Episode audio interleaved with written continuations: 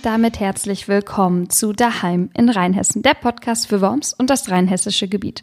Mein Name ist Ann-Kathrin und meine Stimme begleitet euch bereits seit 24 Folgen. Wir sind quasi ja, zwei Jahre alt geworden, kann man so sagen, oder zumindest 24 Monate alt geworden mit diesem Podcast. Und ja, wir, das sind nicht nur ich, die ihr mich da hört, sondern natürlich auch die Redaktion des Rhein-Main-Wochenblatts, die hinter diesem Podcast steht und mich immer super mit Informationen und Hintergründen ja, füttert und versorgt. Und man muss ja wissen, wir machen eigentlich immer monothematische Ausgaben sowohl im Print als auch hier im Podcast. Das heißt, alle vier Wochen sprechen wir hier im Podcast über ein Thema, beziehungsweise über das Thema des Hefts und die aber wirklich tiefen Informationen, die findet ihr dann immer in der Druckausgabe. Und diese Woche ist das Ganze aber ein bisschen anders, denn dieses Mal haben sich alle Gratiszeitungen der VRM, also der Verlagsgruppe Rhein-Main, mit einem bestimmten Thema auseinandergesetzt. Das heißt, nicht nur wir hier in Worms und Rheinhessen sprechen heute darüber, sondern eben, ja, einmal quasi durchweg durchs Unternehmen. Und unser Thema heute ist der Wald. Jetzt mögen vielleicht sich die ersten schon fragen, weshalb müssen wir uns eigentlich mit so einer offensichtlichen Thematik auseinandersetzen, die vor allem vielleicht gar nicht mal so den lokalen oder regionalen Bezug hat. Naja, man muss dazu sagen, der Wald, das ist ja nicht einfach nur ein, ein Ausflugsort oder ein Standort wie beispielsweise der Tiergarten. Also er ist nicht ein speziell abgegrenztes Gebiet, das einfach so vor sich hin existiert, sondern er ist ja ein, ein Lebensraum, ein Klimaregler und seit jeher natürlich auch ein Arbeitsraum und ermöglicht uns in vielerlei Hinsicht das Leben so, wie wir es kennen. Jetzt nicht nur aufgrund der Pflanzen und Bäume, die dort wachsen, sondern auch einfach aufgrund der Versorgung. Seien es die Tiere, die dort leben oder eben das Holz, das wir für unseren alltäglichen Gebrauch verwenden. Letztlich gibt es die Wälder auf dieser Erde schon seit Jahrmillionen und irgendwie existieren sie so vor und neben uns her, ohne dass wir sie aktiv wahrnehmen und deswegen vielleicht auch übersehen, in welcher Stresssituation sie sich befinden. Ich meine, wir hören das jedes Jahr. Es ist wieder Trockenzeit, es hat zu wenig Niederschlag gegeben, die Sommer sind zu heiß und die Herbst- und Frühlingsphasen einfach nicht feucht genug. Aber welche Ausmaße der Trockenstress, Schädlingsbefall, Bodenerosion und letztlich all diese aufeinandertreffenden Komponenten von Mensch, Tier und vor allem Fortschritt eigentlich auslösen, das verlieren wir komplett aus dem Blick. Immerhin sind es vier von fünf Bäumen, die lichte Kronen haben, also wo man letztlich durchsehen kann, wo wir gar nicht mehr die schöne, dichte Blattdecke sehen, die wir eigentlich so kennen. Am stärksten davon sind übrigens die Buchen betroffen. Und neun von zehn von ihnen sind krank. Bei den Fichten, Kiefern, Eichen sind es acht von zehn. Also in beiden Fällen oder in allen Fällen super, super viele. Glücklicherweise setzen sich mit diesen Themen aber inzwischen nicht mehr nur Forschungsprojekte auseinander, sondern auch wieder die Politik. Sei es bei Fridays for Future, bei den Protesten in den verschiedenen Waldbesetzungen oder letztlich sogar auf Bundesebene. Klima, Umwelt, das alles hat neue Stellenwerte bekommen in unserer heutigen Zeit im Jahr 2021, auch wenn das natürlich momentan immer noch ein bisschen von Corona überschattet wird. Vor fünf Jahren hätte man darüber so intensiv eigentlich gar nicht geredet. Zumindest nicht in der breiten Bevölkerung. Denn lokal gibt es natürlich super viele Ansätze und natürlich auch die Forstwirtschaft, die sich sehr stark für das Wohlbefinden des Waldes und für die Einhaltung auch der Regeln einsetzt. Aber es braucht an vielen Stellen wohl doch einen größeren Wandel. Und wie der aussehen kann, das möchte uns heute Diplom-Meteorologe Dominik Jung erklären. Und wer hier ein aufmerksamer Zuhörer oder eine aufmerksame Zuhörerin bereits gewesen ist, der oder die weiß auch, dass Herr Jung nicht das erste Mal in unserem Podcast auftaucht. Und das hat natürlich einen Grund, denn er ist ein renommierter Meteorologe und Klimaexperte, unter anderem bei der Frankfurter Rundschau, der Passauer Neuen Presse, der Freien Presse Chemnitz, aber auch bei der Bild, Bild am Sonntag und diversen Webportalen. Und sein Schwerpunkt ist dabei die Erstellung von Jahreszeitentrends und er kann uns deswegen auch sagen, welche Bedeutung der Wald eigentlich für unser Klima hat.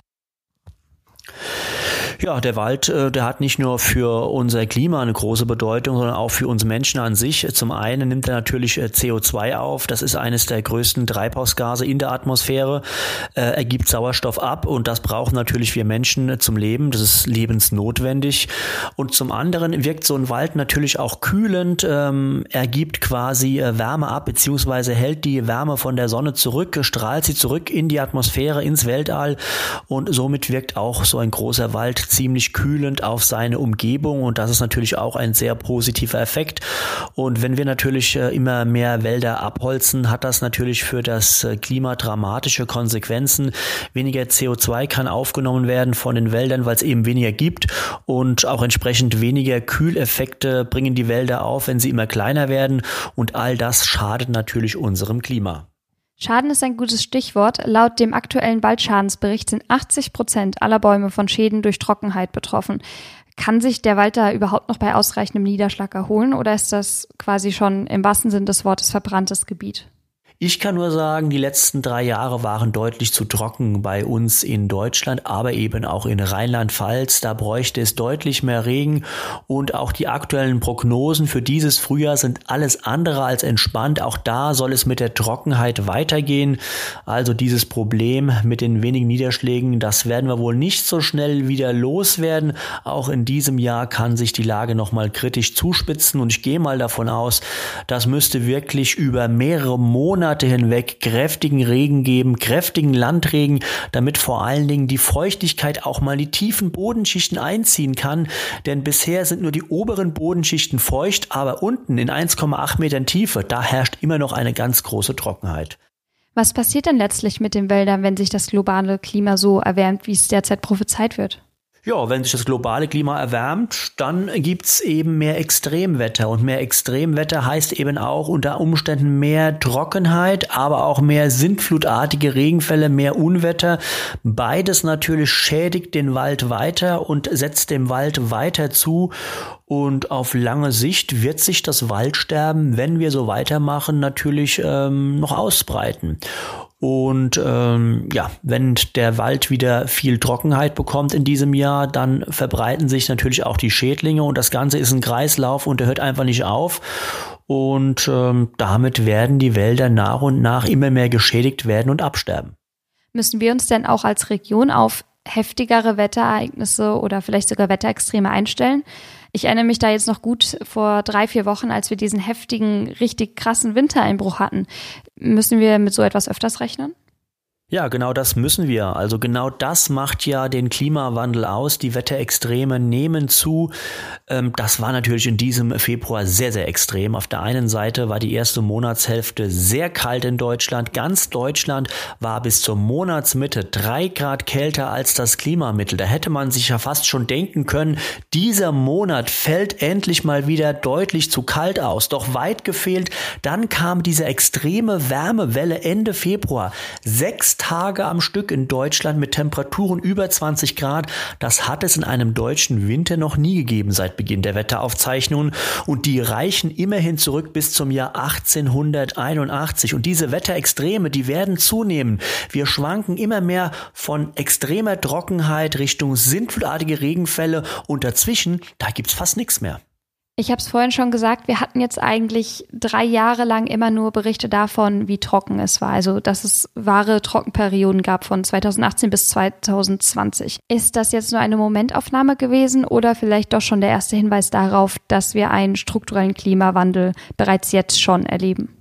Ja, da kommen wir wieder zu dem Punkt, ähm, was ist Wetter und was ist Klima? Wetter ist das, was gerade draußen passiert in der Atmosphäre und das Klima ist Wetter über einen sehr langen Zeitraum beobachtet, über 30 Jahre. Demnach müssen wir eigentlich noch ein bisschen abwarten und gucken, ähm, wie sich das in den kommenden 10, 20, 30 Jahren weiterentwickelt und dann können wir eigentlich erst sagen, das war vielleicht nur eine Momentaufnahme oder es war schon ein Trend und der Klimawandel hat voll zugeschlagen. Aus den Erfahrungen der letzten Jahre möchte ich fast schon sagen, das ist schon ein Hinweis auf den Klimawandel und diese Trockenperioden, die sind eine Folge von der Klimaerwärmung. Das alles bestimmende Thema ist natürlich weiterhin Corona und natürlich auch damit einhergehend die Form unseres Lockdowns. In den ersten Berichten hieß es, wir haben bereits jetzt unseren Fußabdruck, also unseren Klimafußabdruck reduziert, dadurch, dass weniger geflogen wurde, weniger zur Arbeit gefahren wurde, etc. Wirkt sich das denn wirklich auf das gesamte Klima dann letztlich aus? Oder war das auch hier nur ein kurzer Moment, quasi ein kurzer ja, Ausrutscher, ein positiver?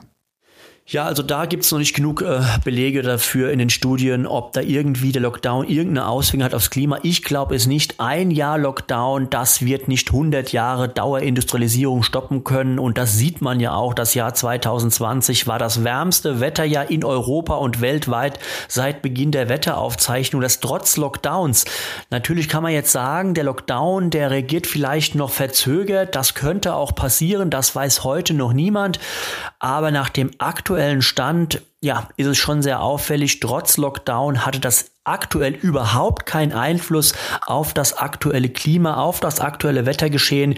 Die Klimaerwärmung hat sich einfach fortgesetzt. Es gibt bereits Forschungsprojekte unter anderem in Frankfurt, die mediterrane Baumarten anpflanzen, um zu gucken, wie sie sich hier verhalten, weil sich eben schon jetzt unser Klima verändert hat und wir mit trockeneren Sommern rechnen müssen und ja, allgemein die Grundwasserbestände, die schrumpfen, das Wetter wird tendenziell wärmer und deswegen wird das unter anderem schon erprobt, welche Baumarten wir künftig anpflanzen können. Müssen wir uns das denn allgemein so vorstellen, dass wir hier irgendwann leben wie im Mittelmeerraum? Also ich muss erstmal sagen, ich bin ein Diplom-Meteorologe und kein Klimaexperte, kein Klimawissenschaftler. Wir Meteorologen beschäftigen uns mit dem Wetter aktuell in den kommenden drei bis zehn Tagen, manchmal auch mit einem Wettertrend bis äh, ein, zwei Wochen. Das war's dann aber auch schon gewesen. Eine Klimaprognose machen wir eher nicht und ich bleibe da auch ein bisschen vorsichtig. Da gibt's ja wirklich die wildesten Prognosen. Ich erinnere mich noch im Jahr 2000 hat ein berühmter Klimaforscher gesagt, es wird in Deutschland keine Winter mehr geben mit Eis und und Schnee. Heute können wir drüber lachen. Schauen wir Mitte Februar. Viel Schnee und Eis hat es gegeben. Es war richtig kalt. Und auch die Jahre zuvor. Es gab immer wieder mal kalte Phasen. Also diese Aussagen ähm, von wegen, ähm, es gibt überhaupt keinen Schnee mehr in Deutschland, kein Winter mehr, kein Frost mehr. Die waren natürlich ziemlich überspitzt und die tragen nicht gerade dazu bei, dass man diesen Klimaforschern Glauben schenken kann. Denn äh, wenn man so etwas hört und das Gegenteil dann sieht, dann ist es immer schwierig. Also auch diese Klimaforscher sollten manchmal einen Gang zurückschalten und ein bisschen seriöser auftreten. Manchmal hat das Ganze so ein bisschen eine sehr polternde Anmutung. Da tut's auch manchmal der etwas leisere Ton. Klimawandel und Klimakrise, das sind natürlich nicht nur politische Schlagbegriffe oder Kampfbegriffe, sondern da geht es wirklich um die Politik von heute und von morgen und es geht darum, wie der Mensch momentan die Natur ja eigentlich runterwirtschaftet im wahrsten Sinne des Wortes. Wenn man überlegt, in Rheinland-Pfalz stehen jedem Bürger, jeder Bürgerin rein rechnerisch mehr als 2000 Quadratmeter Waldfläche zur Verfügung. In Rheinhessen sind das hingegen nur 108 Quadratmeter, sieht man schon, wie es lokal und regional die Unterschiede gibt. Natürlich ist das im zum Beispiel eher dünn besiedelten Raum von Brandenburg oder Thüringen nochmal ein ganz anderes Thema. Aber diese Zahlen zeigen schon, dass mit Wald und Waldfläche und vor allem der Frage, wie viel wir letztlich davon schützen und vielleicht auch fördern und weiter daran forschen müssen, dass damit einfach unterschiedlich umgegangen wird. Uns würde total interessieren, wie es bei euch in der Region, in der Stadt gibt, ob es da vielleicht ein Projekt gibt oder eine Initiative, die sich stärker dafür einsetzen möchte. Wir haben im Heft noch einiges dazu gesammelt und wie gesagt, nicht nur wir, sondern auch die anderen Gratiszeitungen von VRM. Und wer noch mehr über die wissenschaftlichen Hintergründe, aber auch lokale ja, ich sag jetzt mal, Highlights, was den Wald betrifft, sich darüber informieren möchte, der guckt am besten in die gedruckte Ausgabe. Und wer Input für uns hat, also Feedback, Kritik oder Themenvorschläge, der wendet sich bitte an redaktion.wormser-wochenblatt.de. Ich freue mich auf jeden Fall drauf. Wir antworten auf jeden Fall auf jede Mail.